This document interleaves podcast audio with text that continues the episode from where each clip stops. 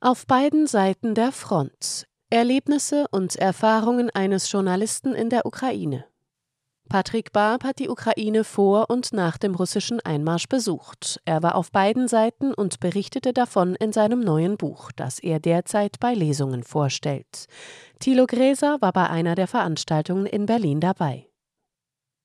Sie hören einen Podcast von Transition News. Der folgende Beitrag wurde am 20. Oktober 2023 von Thilo Gräser veröffentlicht. Eine der journalistischen Handwerksregeln lautet Audiatur et altera pars. Auch die andere Seite soll gehört werden. In deutschen Medien, vor allem denen des Mainstreams, scheint das längst in Vergessenheit geraten zu sein.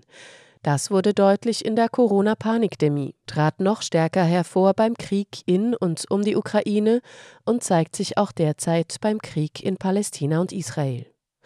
Einer der wenigen Journalisten, die diese Regel noch beachten, ist Patrick Barb, der selbst Jahrzehnte für den öffentlich-rechtlichen Norddeutschen Rundfunk, den NDR, gearbeitet hat. Er hat sie bei seinen Reisen in die Ukraine angewandt und darüber ein Buch geschrieben. Auf beiden Seiten der Front. Dieses hat er am vergangenen Mittwoch bei einer Veranstaltung der Reihe Denkraum des Kulturkreises Pankow im Sprechsaal in Berlin vorgestellt. Barb ist, dafür, dass er sich an Grundregeln seines Berufes hält, angegriffen und diffamiert worden. In der Folge wurde ihm von der Universität Kiel ein Lehrauftrag entzogen. Vor Gericht wurde ihm dagegen Recht gegeben und der universitäre Angriff auf die Pressefreiheit zurückgewiesen. Einen neuen Lehrauftrag hat er aber nicht bekommen. Der Journalist, der sich zuvor unter anderem investigativ mit der Rolle der Geheimdienste in der westlichen Politik beschäftigt hat, war im Herbst 2021 in der Westukraine und 2022 nach dem russischen Einmarsch in der Ostukraine. Die Reisen beschreibt er in seinem Buch, ebenso wie die Hintergründe und Zusammenhänge, die zu dem Krieg führten, der längst zu einem Stellvertreterkrieg des Westens gegen Russland geworden ist. Barb schildert seine Begegnungen mit Menschen auf beiden Seiten der Front. Ebenso berichtet er davon, was ihm Augenzeugen zum Beispiel über die Vorgänge auf dem Kiewer Maidanplatz 2013-2014 berichtet haben. Damit und gestützt auf eine Vielzahl von Quellen widerlegt er die offiziellen Darstellungen der durch einen Staatsstreich an die Macht gekommenen Kiewer Führung und ihrer westlichen Unterstützer über die angebliche Revolution der Würde. In Berlin las er die Passagen über die Geschehnisse auf dem Maidan, über den Putsch und die Folgen. In dem Kapitel lässt er Augen- und Ohrenzeugen zu Wort kommen, so den ukrainischen Journalisten Dmitri Vasilets, der seit 2021 im Moskauer Exil lebt. Der Journalist und Menschenrechtsaktivist Dimitri Vassilets kennt den Maidan genau. Er hat mit eigenen Augen gesehen, was sich in jenen Monaten im Winter 2013-2014 ereignete. Die Demonstranten, die Organisatoren, die Geldscheine, die Waffen, die Toten. Ebenso geht Barb auf die geopolitischen Hintergründe des damaligen Geschehens ein, das zur Vorgeschichte des heutigen Krieges gehört. An diese muss immer wieder erinnert werden angesichts der politischen und massenmedialen Darstellung des unprovozierten Angriffskrieges Russlands. Für jene, die sich seit Jahren mit den Vorgängen in der Ukraine beschäftigen, bestätigt das Buch mit seinen zahlreichen Quellen vorhandenes Wissen und fügt neue Aspekte sowie Details hinzu.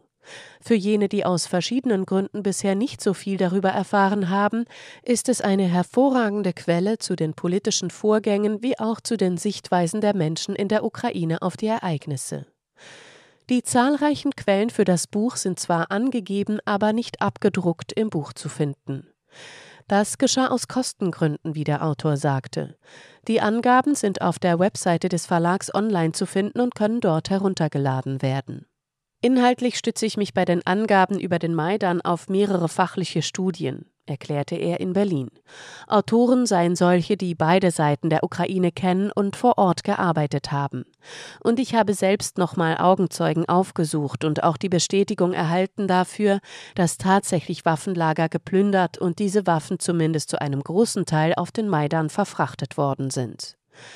Auf die Frage, worum es den Protestierenden auf dem Maidan gegangen sei, sagte Barb, der Protest habe ganz anders begonnen, nämlich tatsächlich als Protestbewegung gegen die Ausplünderung des Landes, gegen die Oligarchen und für eine Befreiung aus diesen postsowjetischen Strukturen. aber er sei sehr schnell und mit westlichen Geldern umgedreht worden. Er beschreibt im Buch unter anderem, wie vor allem Menschen aus der Westukraine auf den Maidan gekommen sind, zum Teil besser bezahlt als für ihre Arbeit in der Heimat. Auf die Frage nach den Gründen verwies Barb besonders auf die soziale Lage im westlichen Teil der Ukraine. Von dort kämen vor allem drei Millionen Wanderarbeiter vor dem Krieg, Menschen, die im Ausland ihr Geld verdienten, meistens als Schwarzarbeiter. Zudem sei ein Großteil der in der Westukraine dominierenden Landwirtschaft in der Hand ausländischer Konzerne und Investoren, vor allem aus den USA und Westeuropa. Die westukrainischen Bauern gingen oftmals pleite und müssten sich zum Überleben als Wanderarbeiter verdingen.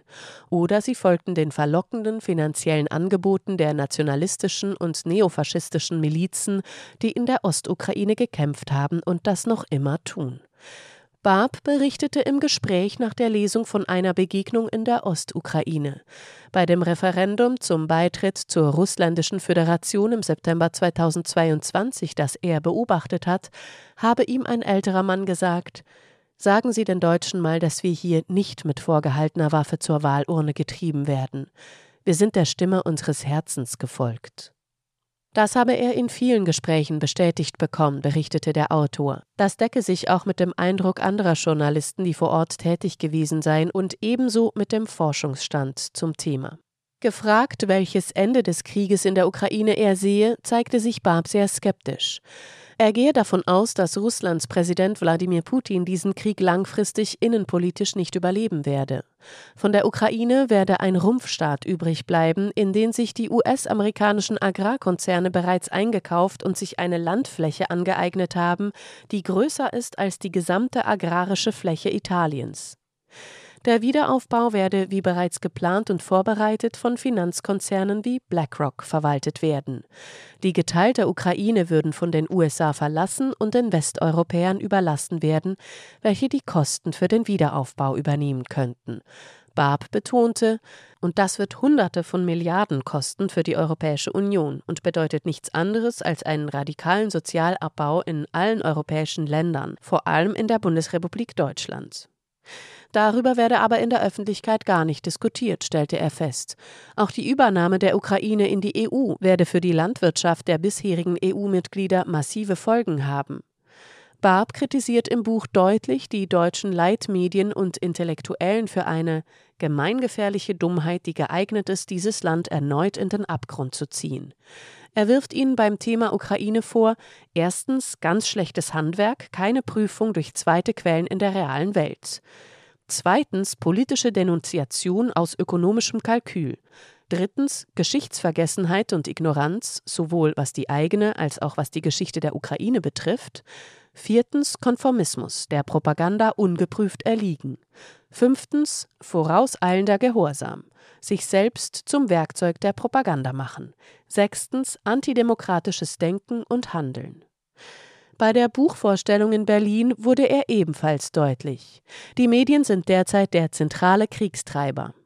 Er beklagte besonders bei den öffentlich-rechtlichen Sendern handwerkliche Entgleisungen, die eines gebührenfinanzierten Systems unwürdig sind. Das darf ich sagen, weil ich selbst 25 Jahre vor meiner Verrentung NDR-Redakteur war, und das geht so nicht. Auf die Frage nach der Perspektive des Journalismus angesichts von Krisen und Kriegen sagte er, die Mainstream-Medien haben in der Corona-Krise und in diesem Ukraine-Krieg im Grunde genommen die Menschen pausenlos angelogen. Wie soll man denn diesen Leuten in den Redaktionen noch etwas glauben? Wir brauchen ein anderes Mediensystem. Wir brauchen Gegenöffentlichkeit. Es wird anders nicht gehen. Barb erlebt mit seinem Buch nicht nur die Ignoranz der Mainstream-Medien, sondern auch, dass viele Menschen sich für das interessieren, was er auf beiden Seiten der Front in der Ukraine erlebt hat. Davon kündete am Mittwoch in Berlin ein langanhaltender Beifall des Publikums nach der Lesung und dem anschließenden Gespräch.